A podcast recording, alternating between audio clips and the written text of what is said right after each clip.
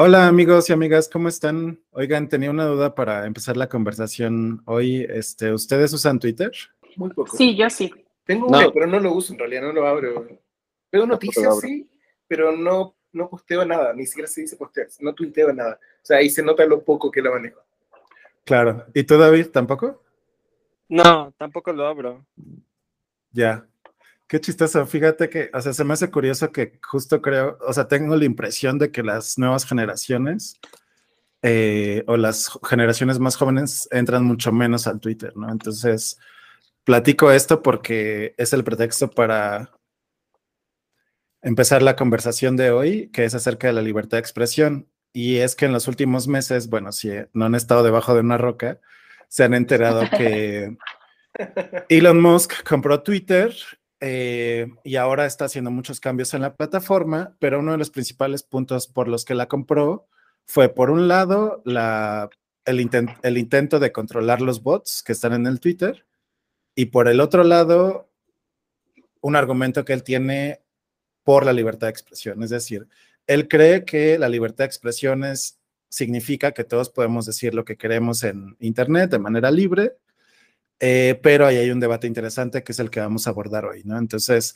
hay muchas otras aristas del, debate que podemos empezar a, platicar, pero creo que esa es una de las interesantes, pero también, o sea, como mucha gente que apoya a Elon Musk o que incluso lo, lo ve como una persona admirable, otros que lo vemos desde un punto de vista más crítico, pero creo que eh, hay muchos temas que podemos empezar a escarbar. Claro, a mí me gustaría empezar justo diciendo, eh, como por qué es el, el, tema de Elon Musk y Twitter un punto que vinculamos con la libertad de expresión y tiene que ver con justo todo lo que pasó durante pandemia, ¿no? De que empezó a, a ser como un tema muy polémico los alcances que pueden tener estas plataformas para expresar un punto de vista que puede ser políticamente incorrecto o contracorriente con eh, derechos ya plenamente reconocidos por todas y por todos, ¿no? Entonces, creo que eh, justo la, la, parte que a mí me interesa o lo que me llama atención de este debate es hasta qué punto nosotros tenemos como sociedad eh, la intención de silenciar discursos que son contrarios a lo que nosotros pensamos y qué es lo que deviene de ese, de ese silencio o esa este, como decíamos la vez pasada, ¿no? Hasta probable cancelación de la expresión de una persona. Da para harto debate en realidad, o sea, lo que pasa es que no, los límites, digamos, de la libre expresión son ultra difusos, como muchas cosas, digamos, en la experiencia humana. Entonces, es súper difícil saber hasta dónde es correcto, digamos, limitar. Pero me gustaría remitirme a algo que habíamos comentado cuando estuvimos hablando acerca de este capítulo, eh, y que tuve que investigarlo para recordar quién era el que decía esto, ¿cierto? Hay una paradoja de la tolerancia, que es de Karl Popper. Yo recuerdo haberlo visto en Pictoline, digamos, así como que ahí lo vi por primera vez, no fue leyendo a Karl Popper ni nada de eso, pero él decía, digamos, que si una sociedad es ilimitadamente tolerante, eh, probablemente esa capacidad de tolerancia se va a ver frustrada por los intolerantes que después van a tener el poder. O sea, en el fondo, si nosotros permitimos eh, discursos de odio, permitimos discursos como fascistas, por ejemplo, que son discursos como que conocemos discursivamente que son eh, discursos muy intolerantes, ¿cierto? Y les permitimos ascender en el poder, van a llegar al poder y ellos no van a permitir otros discursos. Ese es el problema, digamos, ¿cierto? Entonces, como que, bueno, en general en los extremos, o sea, fascismo, digamos, de, de derechas y de izquierdas también. Entonces, en el fondo, eh, cualquier, digamos, discurso extremista eh, que avale la, los, cortes generales de libertad de expresión, en el fondo, eh, son peligrosos. Entonces sí hay que ver la forma de limitarlo. El tema es cuándo, dónde, cómo. Eso en el fondo no tengo la respuesta y yo creo que nadie la tiene, menos Elon Musk. O sea, es una persona que estoy seguro que no la tiene. Tiene muy poca habilidad social. Claro, y por ejemplo, ¿hasta qué punto quién va a definir esos límites? Porque otra cosa que, que discutíamos mucho el maestro y yo en algún momento era, si Twitter, siendo una empresa privada, tendría que estar siendo regulada o revisada en esos alcances de, en cuanto a cómo y, dónde limitar la expresión por un ente de gobierno, ¿no? O más bien tendría que haber como algo dentro del ámbito privado que, que pues eso, como que de cierta manera autorregular esos límites de la libre eh, expresión. Entonces, también es el tema de no solo los límites, sino también de quiénes serían los responsables de poner esos límites, ¿no? Cuando claramente quienes están a la cabeza de las empresas, pues a lo mejor no tienen como ni la formación, ni el feeling, ni, ni la sensibilidad para poner esos límites de forma clara, ¿no? Sí, por supuesto. Y creo que es un tema interesante porque entramos un poco a lo que hablábamos en el episodio de la inteligencia artificial en cuanto a cómo la legislación se ha puesto o no al corriente con todos los avances tecnológicos, ¿no? Es decir, cuando tú entras a alguna plataforma social, ya sea Twitter o Facebook o Instagram o la que sea, tú aceptas unos términos de referencia, ¿no? Eh, unas condiciones y normas que te permiten usar la red social con base en ciertas, digamos, reglas que ponen las empresas, no son puestas por un ente público o gubernamental, etcétera, ¿no? Entonces, digamos, ellos también tienen sus propios medios de filtración y de censura de las cosas que están dentro de sus redes sociales, pero precisamente hemos visto que históricamente esos filtros son demasiado débiles, ¿no? O sea, en el sentido de cuando se trata de temas políticos o de temas de odio, de temas en contra de algún grupo, ¿no? Porque, digamos, o sea, creo que tienen bien manejados los temas de pornografía, este, violencia, ese tipo de, cuestiones, pero la línea, como decían, es mucho más delgada en cuanto se trata de temas políticos, sociales y más que puedan ser eh, temas eh, difíciles para gran parte de nosotros, ¿no? Entonces, no sé, creo que sí hay, hay un debate bastante fuerte en Estados Unidos y creo que también habría que diferenciar eso, ¿no? O cuál es nuestro debate en Latinoamérica o en México Chile específicamente y cuál es el debate en Estados Unidos, ¿no? Porque en Estados Unidos y bueno, ha sido interesante que más recientemente en Brasil con Bolsonaro, eh, creo que este tipo de manifestaciones se pueden pensar como ejemplos más específicos, ¿no? En el, en el caso de Estados Unidos, cuando Trump llama a, durante las elecciones, no llamó a asaltar el Capitolio, no llamó a ejercer la violencia, no llamó a una revuelta o a una protesta social pero justo lo que platicamos en alguno de los episodios, no creo que justo fue en el de la cancelación, o sea, cuando tú repites un discurso y cuando tú generas un discurso conservador o de odio o de eh, revuelta ante ciertos grupos o clases o etnias o razas, tú incitas a este tipo de acciones, aunque sea de manera indirecta, ¿no? Es decir, tú no estás llamando a la protesta,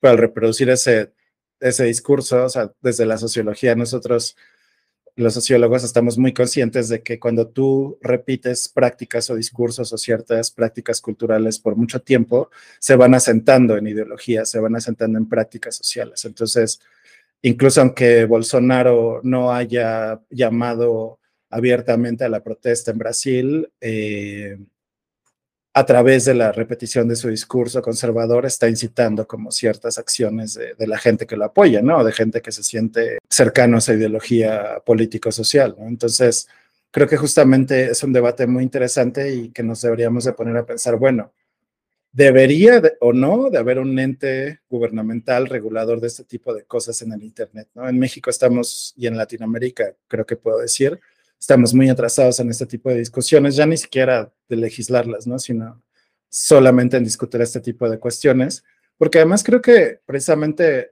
ayer intenté, estaba revisando un poco qué entendemos por libertad de expresión, ¿no? Y creo que en Estados Unidos hay un debate social, comunitario mucho más amplio sobre qué significa esto que en México, ¿no?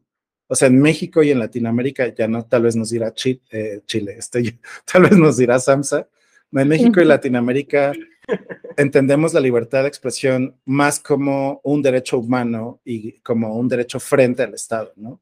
Como somos países que han estado en dictaduras o gobiernos autoritarios eh, en el siglo XX, entendemos la libertad de expresión como no maten a los periodistas, no desaparezcan a personas políticas, no ejerzan actos violentos en contra de este tipo de personas, ¿no? Pero en Estados Unidos creo que el debate va mucho más hacia hacia la ciudadanía y hacia lo que el debate público en Internet, en Twitter, en las aulas, en los community halls, etcétera, se está llevando a cabo, ¿no? Como dentro de la comunidad, qué están discutiendo y qué puedo decir o qué no puedo decir. Porque justo como en la cultura de la cancelación, es decir, los límites de lo que puedo decir o no puedo decir son muy, son muy borrosos, ¿no? Y justo, o sea, yo tengo en mi cabeza personalmente una postura política muy específica que más adelante voy a compartir, pero creo que esos límites son muy borrosos, ¿no? Sí, que, eh, por ejemplo, justo ponías el contraste de Estados Unidos y, y, en México, y creo que eso también es como muy importante visualizar, ¿no? El contexto en el que se desarrolla en cada, cada, cada ejercicio de derechos, ¿no? Porque digo, de la Declaración de Derechos Universales ya contempla el tema de la libertad de expresión, entonces, por eso decía un poco el de, ya es algo universal, mundialmente internacional conocido y, reconocido y, tratado de ejercer, ¿no? pero ciertamente en México tenemos un antecedente bastante turbio de, de, callar voces o callar discursos que fueran en contra del discurso mayor. Y creo que eso es un poco lo que decía o señalaba Mati hace un momento, ¿no? De cuál es el riesgo de repetir ideas que cancelen o, o cierren discursos, porque a final de cuentas la gente lo empieza a internalizar y se vuelve un lugar común y se vuelve aceptable. ¿no? Y entonces, eh, por ejemplo, ahorita me viene a la mente el ejemplo de, de hace unos años, como, como estaba como en un, quizás en un entorno mucho más liberal y más progresista, mmm, el tema de la homosexualidad, por ejemplo, ya no era un tema, ¿no? Y entonces, en estos últimos años han salido personas como, como Ben Shapiro, como como figuras más este, mediáticas, ¿no? que además han hecho eh, uso de las redes sociales de una forma muy, muy activa. Y entonces ahora empiezo a ver personas que, que dicen, no, pues yo estoy en contra de la homosexualidad muy abiertamente.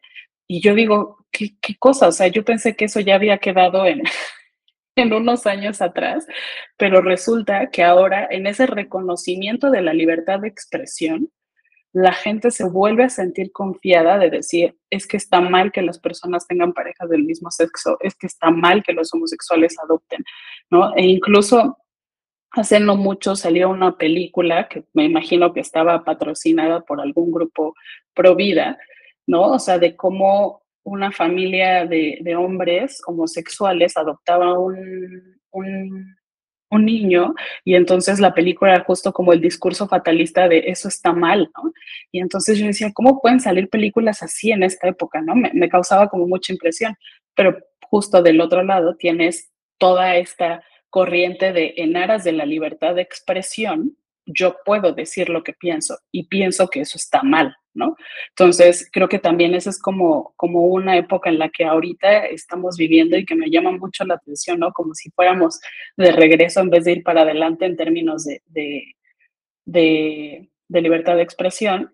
Y digo, en contraste con eso, lo que también, y creo que también lo hemos discutido en, en, lo, en lo privado, lo fuera del podcast, es que yo también estoy convencida de que sí es importante tener como esos diálogos, ¿no? Aunque sean incómodos, hay que tenerlos. Porque si tú le dices a una persona, no puedes ir por la vida diciendo eso y lo cancelas de inmediato, estás cerrando un canal de comunicación en vez de dialogar y justo entender por qué la persona dice eso y que la otra persona pueda entender por qué tú dices lo contrario, ¿no? Entonces también eso es como como algo que me llama mucho la atención en estos tiempos, que, que no hay como tantos canales de comunicación por esa razón entre estoy tan en desacuerdo de lo que me estás diciendo tú, ya sea yo de izquierda o tú de derecha, que ni siquiera te doy la oportunidad de que expreses lo que me quieres expresar, ¿no? Desde los dos lados, ¿no? O sea, no, no digo que sea exclusivamente de uno. Y creo que ese es un riesgo muy, muy fuerte en estos tiempos, ¿no? El de no queremos tener problemas, no queremos confrontar a la gente por no incomodarnos en este tipo de, de, conversaciones que pueden llegar a ser muy incómodas, pero que tienen que ver con el core de los valores que vamos formando como personas, ¿no? Y justo estaba pensando en un ejemplo eh, acerca de, por ejemplo, cuando el presidente o cuando muchas personas hablan de que el presidente de México está dividiendo o polarizando la sociedad al hablar de ninis y fifis, ¿no?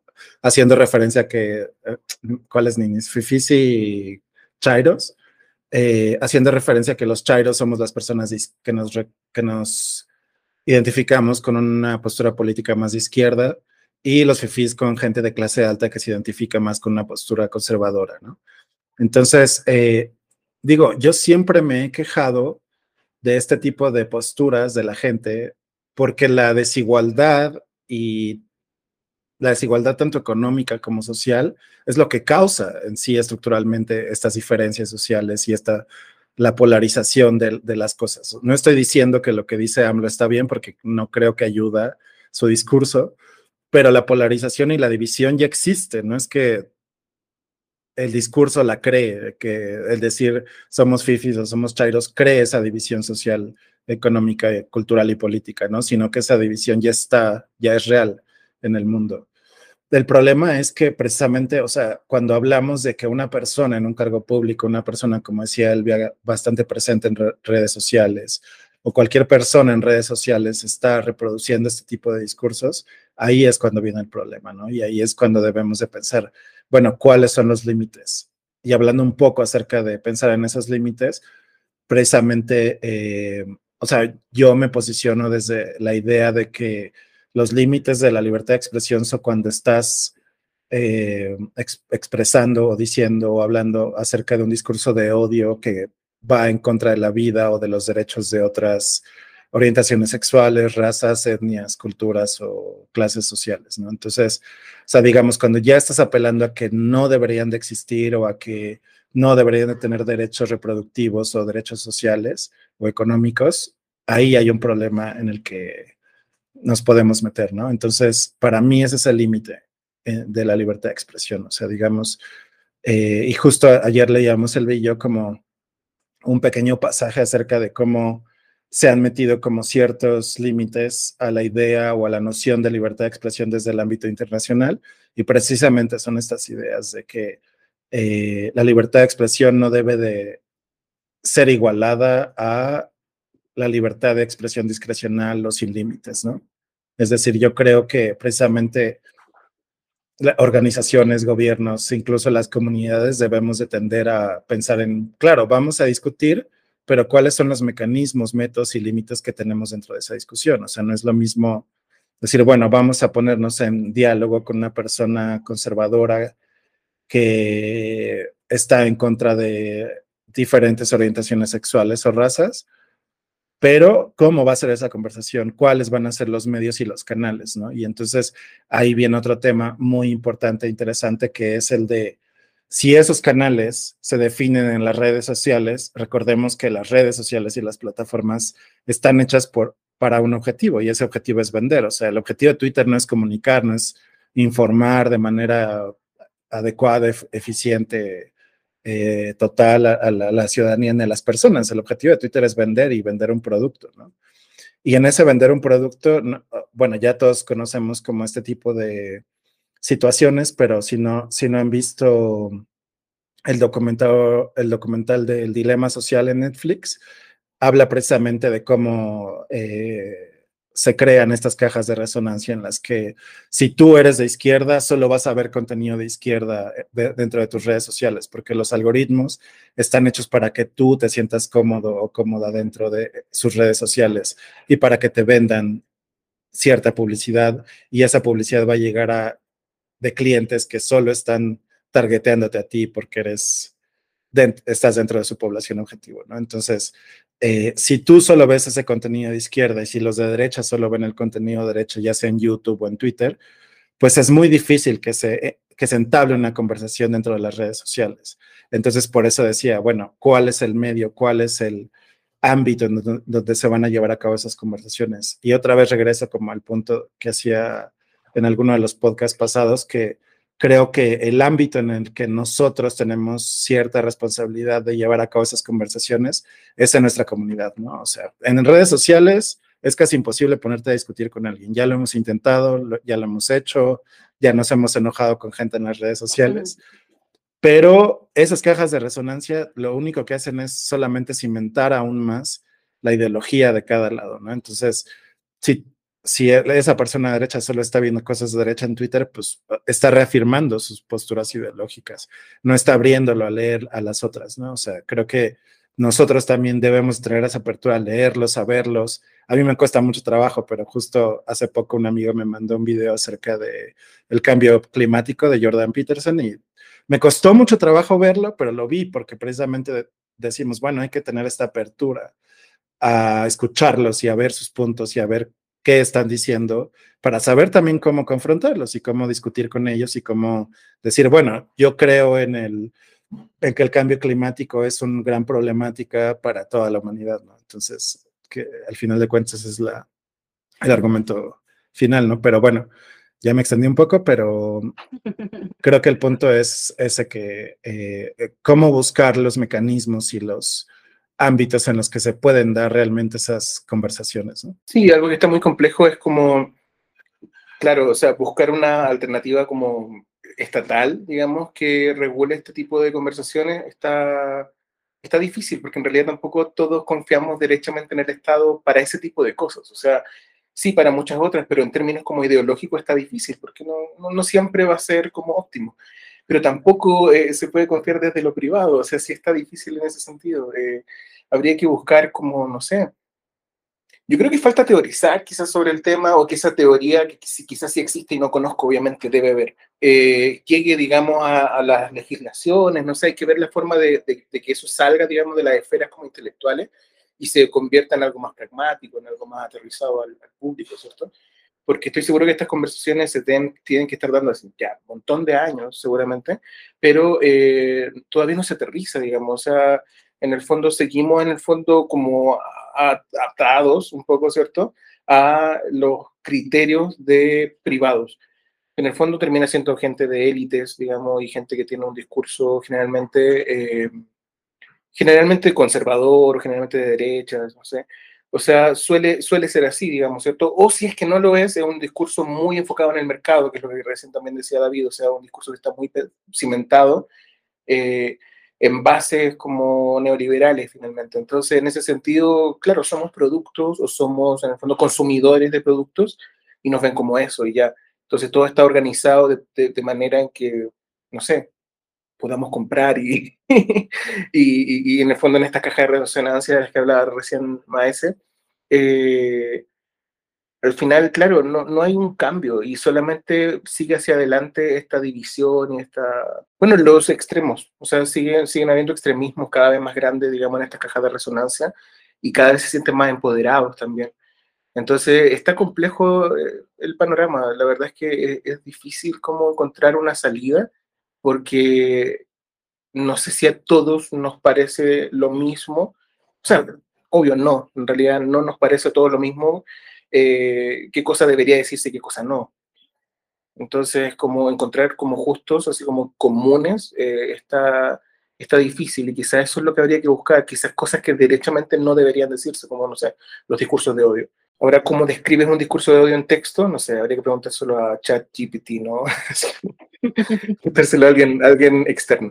Pero, por ejemplo, esto que dices que, que no hay como, o sea, que es como medio estático, bueno, tal vez no, no caché bien la idea, pero creo que ahí justo yo sí veo como mucha movilización, ¿no? Un claro ejemplo es justo el tema de Elon Musk, ¿no? Y cómo él se posiciona, ¿no? Al ver que Twitter está haciendo algo que no le, no le gusta, ¿no? Y como usuario de, de la red, dice, a ver, o sea, eh, porque yo recuerdo que mucho de la motivación o el detonante de Elon Musk para la compra y adquisición de Twitter fue el tema de Trump, ¿no? O sea, de decir, es que lo que pasó con Trump es una regla, ¿no? O sea, silencian discursos, cancelan personas, cierran cuentas y este tipo de redes debería de ser un tipo de red que genere conversaciones en un marco de libertad de expresión, ¿no?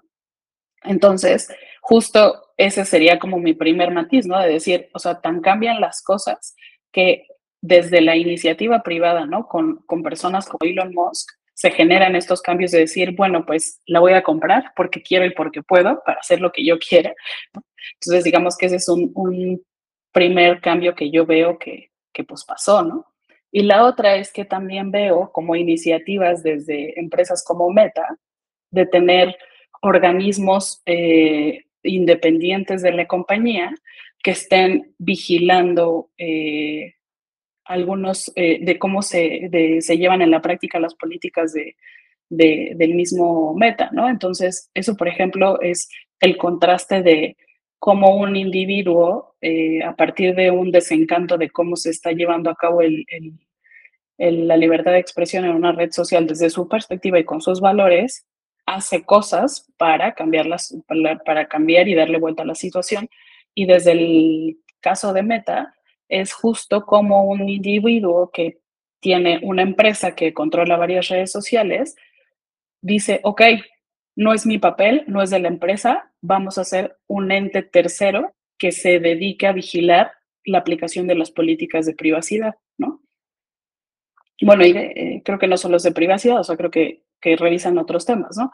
Pero justo, es decir, sí hay como estas iniciativas dentro de las mismas compañías para decir, esto me está rebasando, ¿no? O sea, no solo puedo ser yo. Y obviamente no es la buena voluntad de la empresa de decir, ¿no?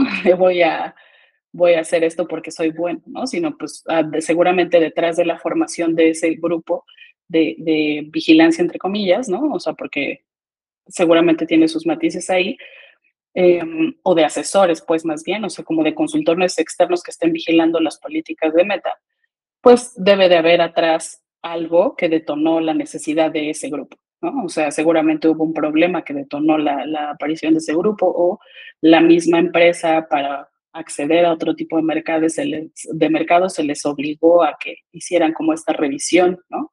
De, de, de cómo poner esos límites a, a, lo que está pasando dentro de la red social, pero me parecen como justo dos ejemplos de cómo es muy dinámico este tema, ¿no? Y que un poco retomando lo que decía David, a final de cuentas, para que una ley se ponga a la par de lo que está pasando en, el Internet, pues es mucho más lento, porque los procesos mismos de generación de acuerdos en los congresos son más largos que los cambios que pueden tener las redes sociales, ¿no? O la vida en Internet.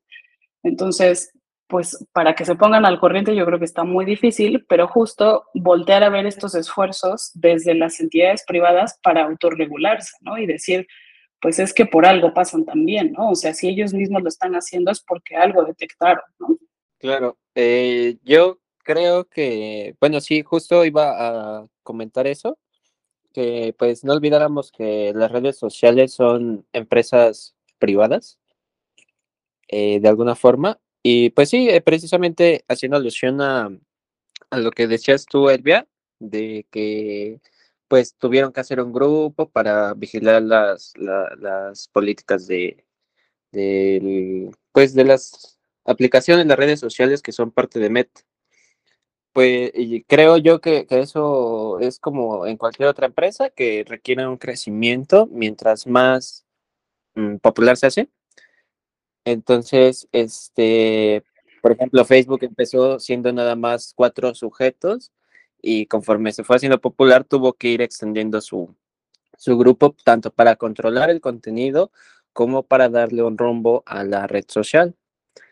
Ahora, este, en cuestión a a lo que es eh, libre expresión, creo, bueno, al menos mi perspectiva es que mm, son, al ser empresas privadas, cada empresa tiene como, se reserva como el derecho a decirte cómo puedes o cómo no debes comportarte dentro de sus instalaciones, por ponerlo así, ¿no?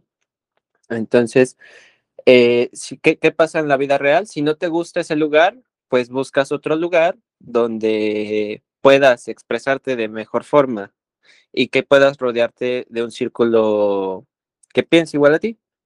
Entonces, creo que no es tanto el hecho de que no te puedas expresar, sino más bien dónde lo haces. Creo que ese es el, el, tema, que, que se puede confundir mucho con que no puedo expresarme libremente, pero como ser humano debes de entender que hay lugares para hacer o decir las cosas.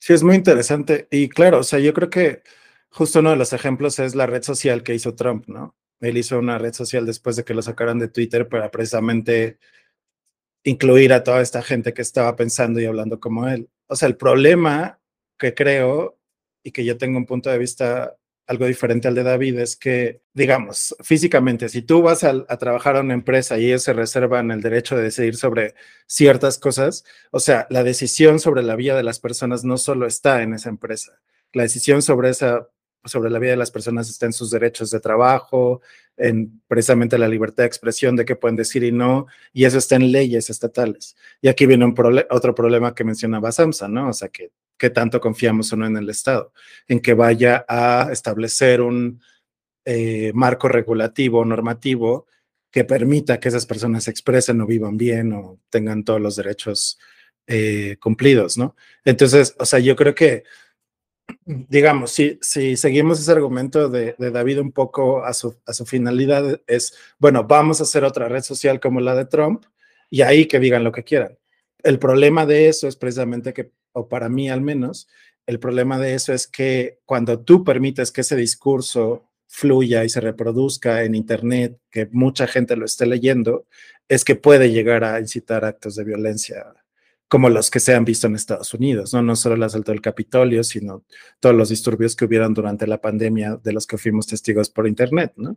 O sea, de todos los disturbios que hubo en varios estados y que había gente armada, ¿no? Eh, gente reaccionaria blanca armada en las calles, eh, intentando guardar el orden, ¿no? Entonces, o sea, es, ese tema es muy complejo y es como decir, bueno, es que no podemos establecer una relación causal entre lo que está diciendo un político o una persona pública en las redes sociales y la violencia en las calles. Pero, o sea, si otra vez, si lo ves como un sociólogo, pues claro que puedes hacer una relación porque toda eh, la reproducción de ese discurso está llevando a que gente, como decía Elvia, interiorice ese tipo de ideologías y lleve la violencia a las calles, ¿no? No es una consecuencia directa, obviamente, pero sí es, eh, sí es una, eh, un factor que se desencadena por ese tipo de discursos, ¿no? Entonces, o sea, ahí es una discusión muy difícil, como decía Samsa, y creo que no, no, hay, no hay una solución. No es crítica, pero un poco un punto de contraposición con lo que decía Elvia también. ¿Quién debe de ser el que debe de controlar esto? ¿El Estado? ¿O solo las personas billonarias que pueden comprar una red social? O sea, yo no voy a comprar Twitter, no puedo comprar Twitter para poner orden de la manera en la que yo quiero, ¿no? Es decir, o sea, claro, son esfuerzos internos, que Elvia está muy consciente de eso, ella misma lo dijo, que son entes privados que ellos también se están autorregulando para poder seguir vendiendo, ¿no? Esa es, la finalidad. Pero, este, y que además el Estado y la, regulación jurídica solo está respondiendo a este tipo de, de, sucesos, ¿no? O sea, ya cuando pasa lo de, lo de Estados Unidos, todas las protestas, y los disturbios, ya cuando pasa todo lo de Bolsonaro, ya cuando pasa eh, eh, toda la violencia que hay en redes sociales en México en contra de las mujeres, en contra de la izquierda, etcétera, ya cuando pasó todo eso es cuando el Estado despierta y dice, bueno, vamos a hacer una audiencia en el Congreso contra Mark Zuckerberg eh, o vamos a hacer un juicio en contra de si Trump tuvo o no alguna responsabilidad en el asalto al Capitolio, ¿no? Entonces, o sea, es, es una situación muy difícil y que, o sea, para mí, más que otra cosa, es un poco en el esfuerzo que hizo Meta, pero no, no de parte de Meta, ¿no?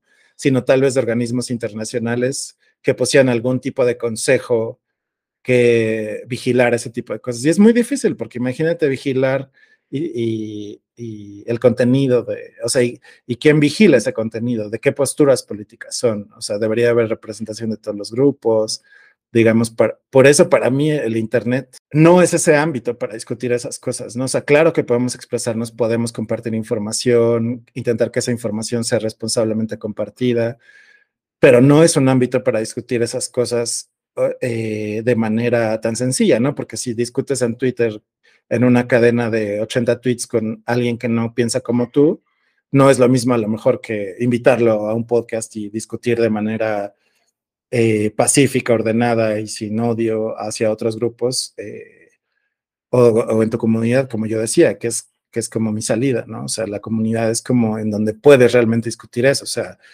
a mi tía, a mi mamá que me regalan libros de gente conservadora en el Internet, pues, o sea, con ellas puedo discutir, puedo discutir con mis amigos conservadores. Pero en el Internet, o sea, sí, como sociedad tenemos que tender a ver cómo regular y cómo controlar esos discursos de odio que incitan a la violencia, pero actualmente no es, creo yo, el medio para, para hacer eso, ¿no? O sea, sí, pero sí tenemos que tener y asumir la responsabilidad individual y social que tenemos por compartir cosas que decimos, por compartir noticias que sabemos que vienen de fuentes fidedignas o reales, etcétera. Sí, creo que lo, lo que me gusta de, de, de, algo que ha pasado un poco consciente e inconscientemente, ¿no? Es que, o sea, si seguimos como la secuencia lógica de los temas que hemos tratado en el podcast, o sea, creo que en el primer episodio, cuando hablábamos del tema de la información y de la responsabilidad que tenemos como personas no solo para expresar lo que, lo que queremos expresar, sino también para reproducir lo que nos llega y, buscar fuentes como un poco más serias, ¿no? Más con información de calidad, ¿no?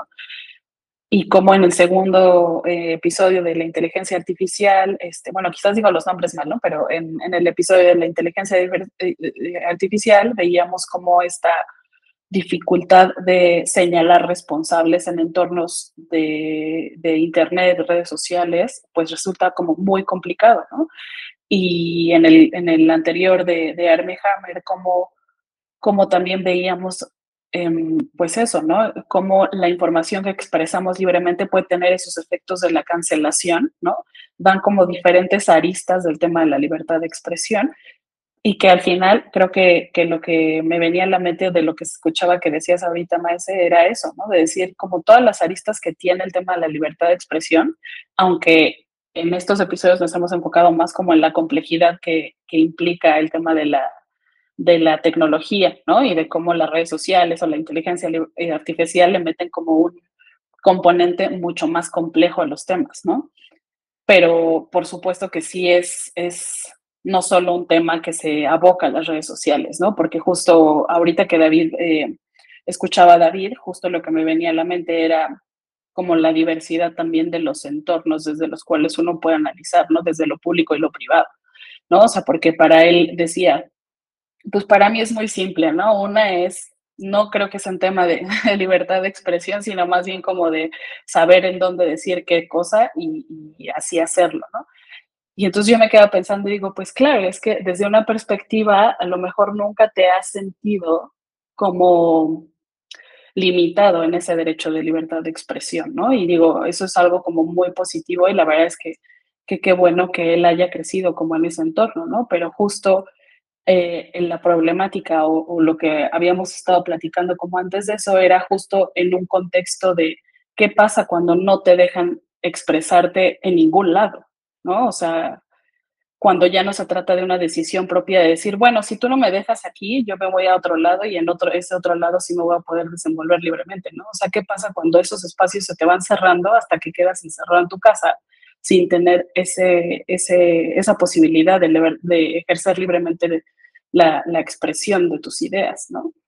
Eh, yo creo que eso es lo que retomaría como, como del comentario de David y que creo que es algo, no sé, me recuerda un poco a a la diferencia vivencial de la generación de mi mamá y la, la de Maese y mía, ¿no? Que cuando entramos a la universidad, ella estaba sumamente preocupada porque pues ella creció en un contexto donde los estudiantes eran criminalizados, violentados, ¿no?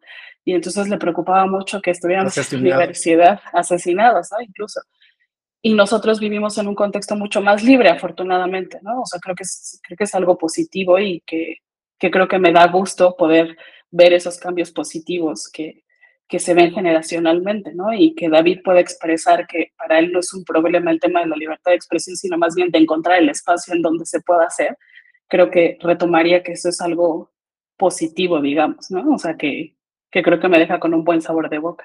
Pero que sí quiero resaltar de, de, ese comentario, lo que me trae a la mente es eso, ¿no? La diferencia generacional de cómo cada generación hemos vivido el tema de la libertad de expresión desde un enfoque completamente distinto, ¿no? Sí, que también, como dices, muy bien responde a diferentes contextos, ¿no? Es decir, no es lo mismo intentar escribir un blog que ni, que existían los blogs en el Chile de los 70s, 80s, que escribir un blog o hacer un podcast ahora en el 2023, ¿no? y ni en México del, de los 60, 70, ¿no? donde había muchísimos asesinatos precisamente por si eras una voz disidente al régimen político, te desaparecían o te mataban de plano, ¿no? Entonces, eh, o sea, y, hablando un poco del contexto histórico, político, social que estamos viviendo, o sea, precisamente, o sea, creo que lo que hemos visto es como un regreso o una oleada de, este discurso de derecha, ¿no? Que ha venido por todas partes, ¿no? O sea, desde Estados Unidos, México, eh, Chile, por supuesto, Brasil, bueno, y algunos ejemplos exitosos de la izquierda en, en Latinoamérica, ¿no? Pero precisamente hay gente y hay eh, líderes políticos que están saliendo y que están hablando muy fuerte, que no solo es Trump, sino es Bolsonaro y otros ejemplos en Latinoamérica, ¿no? Entonces, creo que eh, tampoco la izquierda se ayuda mucho por el discurso tan vacío que tiene, por lo menos en México hablo, la, izquierda política, claro que la izquierda en la academia y la izquierda en otro, de las ONGs y eh, la protesta social, ahí está muy fuerte y siempre ha sido muy fuerte, pero eh, sí estamos viviendo en un contexto en el que la derecha y eh, esta visión reaccionaria del mundo está volviendo con mucho peso. Y como decía Elvia, a veces se siente más una regresión en la libertad de expresión, porque digo, es precisamente como ese choque entre decir, yo quiero ser y vivir mi vida como lo decida, ¿no? Entonces yo soy un homosexual, indígena, de clase baja, o sea, entonces tienes todas las de perder, ¿no? porque estás en esa posición social, estructural en la que tienes muchas cosas en contra, ¿no? O sea, no es una invención. Ahí hay números que lo demuestran de cómo las oportunidades económicas, laborales, de desarrollo personal bajan mucho cuando estás en este tipo de grupos minoritarios. Y no es lo mismo si tú eres un privilegiado blanco en los Estados Unidos que está hablando de cómo la homosexualidad no debería existir o cómo los derechos reproductivos no deberían de existir porque tienes una visión tal vez religiosa o política muy conservadora de la vida, ¿no? Entonces, o sea, esta, eh, esta contra, o sea, los derechos no son contradictorios, ¿no? O sea, los derechos eh, deben de cumplirse todos al mismo tiempo, ¿no? No, no va primero la libertad de expresión y luego tu libertad de ser como quieres ser, ¿no? Entonces, o sea, creo que es un tema muy complejo, pero que estamos viviendo un contexto en el que se ha hecho más complejo precisamente por esta, esta vuelta o esta oleada de conservadurismo que vemos en muchos países, ¿no? Sí, que creo que justo es lo que, lo que a mí me llamaba mucho la atención, ¿no? O sea, cómo, cómo, cómo procesas todos, esos, todos esos comentarios, ¿no? Porque al final, o sea, a mí lo que me preocupa es que eh, a veces es el limitar como lo que es políticamente incorrecto deviene como en no escuchar opiniones divergentes, ¿no? Entonces, eso es como a mí lo que me sigue causando como el, y cómo procesas esas opiniones, ¿no? Para que no se aíslen y se vuelvan en cosas más violentas porque al final la gente no va a dejar de pensar en lo que piensa, ¿no? Nada más va a aparentar que piensa en que todo está bien y que está de acuerdo en, lo socialmente aceptado por no tener problemas, ¿no? Y por no tener confrontaciones, pero pues en lo personal y en la mente y, eso cómo se va a acabar expresando, ¿no? o, cómo se hacen como estas estrategias perversas para esconder este, pues ese tipo de prácticas, ¿no? Me, me, viene a la mente el ejemplo de, hay un documental de Ana Dubray que se llama La enmienda, la quinta enmienda, ¿no? Y entonces justo en, en ese documental, pues ella expone cómo después de que hay estos procesos de liberación de todo el sector de la población afroamericana, eh, pues se institucionalizan estrategias políticas de segregación. Entonces, la verdad es que la gente no cambia de mente, buscan maneras más creativas de expresar esa, esa segregación. Y yo creo que eso deviene de no tener conversaciones y sensibilizaciones mucho más profundas, porque la gente sabe que lo que ella piensa o lo que ella cree es algo políticamente incorrecto. Entonces, justo como que me queda esa sensación de, ¿y cómo podemos hacer para procesar todas esas opiniones y todas esas sensaciones de una forma que no generen eh, o prácticas más perversas o más veladas o más difíciles de, detectar, ¿no? Sí, ahora con esto que dices, yo pensé justamente, en esta semana hubo un tratado en Michigan, en, en, la Universidad Estatal de Michigan, creo, eh, precisamente cómo generas canales de comunicación con esos chicos que se sienten atrapados y que tienen ciertas razones dentro de su ideología política para llevar a cabo un tiroteo con sus compañeros, ¿no? Ya hemos visto que muchas veces han sido razones de odio racial, por ejemplo, en contra de afroamericanos en sus universidades o latinos o eh, otras minorías. Pero precisamente, o sea, ¿cómo llegas a un chico que está encerrado en su cuarto todo el día viendo blogs o leyendo cosas que solo corresponden a su ideología, ¿no? ¿Cómo generas esos canales de interacción? O sea, es muy complicado precisamente para mí es muy complicado pensar que el Internet es una salida para llegar a ese tipo de comunicación. es decir, como decía Elvia, el Internet es una herramienta grandiosa que ahora nos permite tanto difundir como generar, como eh, consumir mucha información, pero también creo que la trampa está en que no, que no permite esos flujos de comunicación por la manera en la que los algoritmos están generados para mantenerte dentro de tus intereses políticos, ideológicos, ¿no? Entonces, eh, es, es, como, bueno, ¿cómo generamos tal vez regulaciones, eh, normatividades que regulen la manera en la que se hacen esos algoritmos? O sea, que hay una mayor diversidad en lo que tú puedes ver en tus feeds, en tus redes sociales.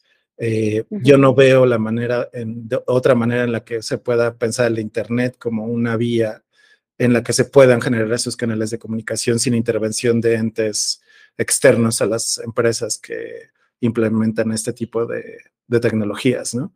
Si no hay una intervención estatal o una intervención de un tercero, de una comunidad internacional o de consultorías, ONGs que estén vigilando tanto la libertad de expresión como la limitante de la limitación de los discursos de odio, es muy difícil que esos sean los canales. Si tú eres un chico deprimido con ciertas tendencias y posturas ideológico-políticas en contra de gente con la que convives todos los días, ¿no?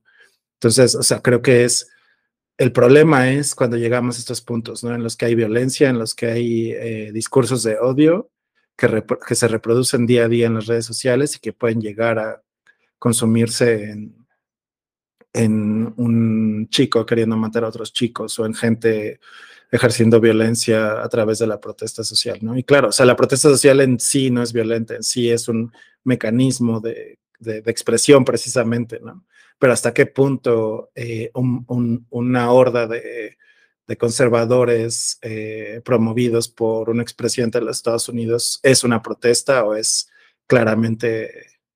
Eh, un acto de violencia. Un acto de violencia en sí mismo, ¿no? Gracias a propósito de esta cosa del algoritmo, también como un poco el hacernos responsables y hacernos cargo de que no es un ente perverso atrás de la red social o de los o de estas empresas, ¿no? Tratándote de que no te vayas. Tú también tienes agencia, ¿no? Y creo que es, justo se relaciona mucho con, con el tema de, la información que veíamos en el, en el primer podcast, que a final de cuentas como usuarios y consumidores de información, tenemos que hacernos cargo de la responsabilidad que eso implica.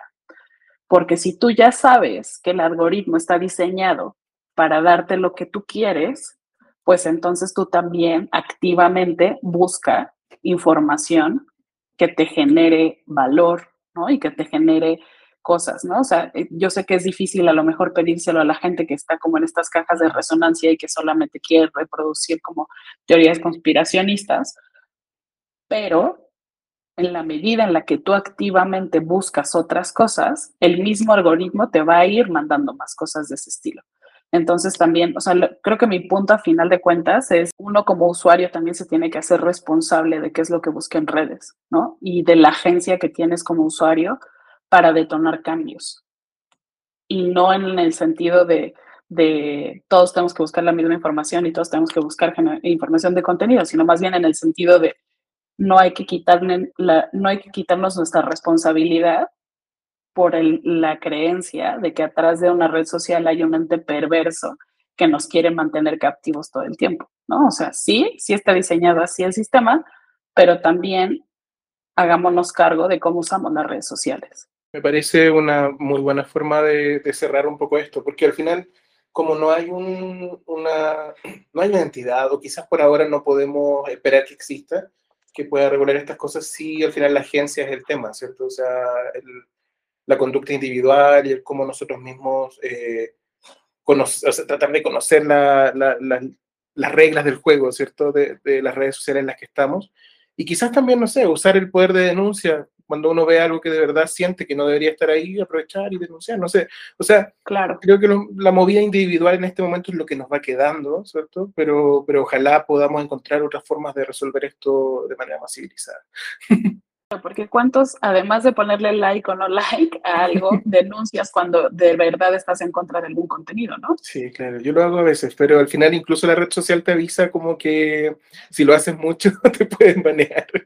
Entonces, sí, sí me pasa, pero Sí, claro, yo estoy muy de acuerdo con esta invitación de a toda la gente, precisamente, ¿no? Y, y no solo individualmente, sino también darnos el trabajo de, o sea, mi tía por algo me, me regala un libro de, ¿cómo se llama? Samsa, ya se me olvidó hasta el nombre. Agustín Laje. Agustín Laje, un, es argentino, ¿no? Sí. Es un argentino conservador que precisamente, o sea, está, tiene YouTube, es según académico, es bastante famoso en Internet, aparentemente yo no lo conocía, pero precisamente porque no tengo acceso a ese tipo de videos, a ese tipo de discursos, ¿no? Pero entonces, o sea, si ella se dio esa tarea de regalarme un libro, o sea, ¿por qué yo no me voy a dar la tarea de comunicarme con ellos de una manera seria y, e intentar debatir y discutir por qué creo lo que yo creo, ¿no? y de, de darle lecturas, artículos, información a esas personas que no piensan como yo pienso. O sea, no solo es una cuestión de, eh, de limpiar nuestras redes sociales individuales, sino en, en la vida personal, o sea, comunicar y ver cómo transmitimos el mensaje que nosotros queremos transmitir. O sea, nuestros mismos contenidos en redes sociales y este podcast es ese intento de nuestra parte, ¿no? De decir, este es nuestro punto de vista y queremos entrar en conversación con los demás a través de, del podcast, de los posts, de, los, de todo lo que hacemos en redes sociales, ¿no? Entonces, eh, digamos, y, y, más esa invitación a hacerlo en comunidad cuando es muy difícil que, si ahora dicen que el algoritmo de Facebook te conoce o el de TikTok te conoce mejor a ti de lo que tú te conoces a ti, pues, o sea, es difícil salirte de, de ese ciclo de, de scrolleo porque estás atrapado en algo que, que te quiere vender y vender y vender y vender más cosas, ¿no? O sea, es, es un acto consciente, sí, totalmente agencial de, de, poner en duda lo que estás viendo y decir, bueno, voy a buscar otras fuentes de información, voy a buscar otro tipo de lecturas, otro tipo de personas que estén hablando sobre este tema, pero es muy difícil salirte de, ese, de esa lógica algorítmica, ¿no? Entonces, creo que también la invitación es a salir de las redes y decir, bueno, vamos a comunicarnos con las personas dentro de nuestra comunidad, familia, amigos, y a darles material para que ellos lean, ¿no? O sea, no, es, no es gratuito que lo que les contaba hace rato, que mi amigo me diera como, como un video con el cual yo estoy completamente en desacuerdo, pero hay que escucharlos, hay que verlos, hay que leerlos y también darles nuestros materiales, ¿no? Y, y, y todo para que esa, esa conversación fluya más allá de las cajas de resonancia que estamos viviendo en Internet, ¿no? Totalmente de acuerdo con que hablemos con otras comunidades en nuestro entorno más cercano. Es la forma, así, la forma más civilizada que tenemos en este momento para hacerlo. Pues muchas gracias, eh, Elvia, David, Samsa, por acompañarnos en este episodio. Gracias. Gracias. Gracias. Gracias a todos. Bye, bye. Recuerden suscribirse a nuestras redes y ver nuestra página.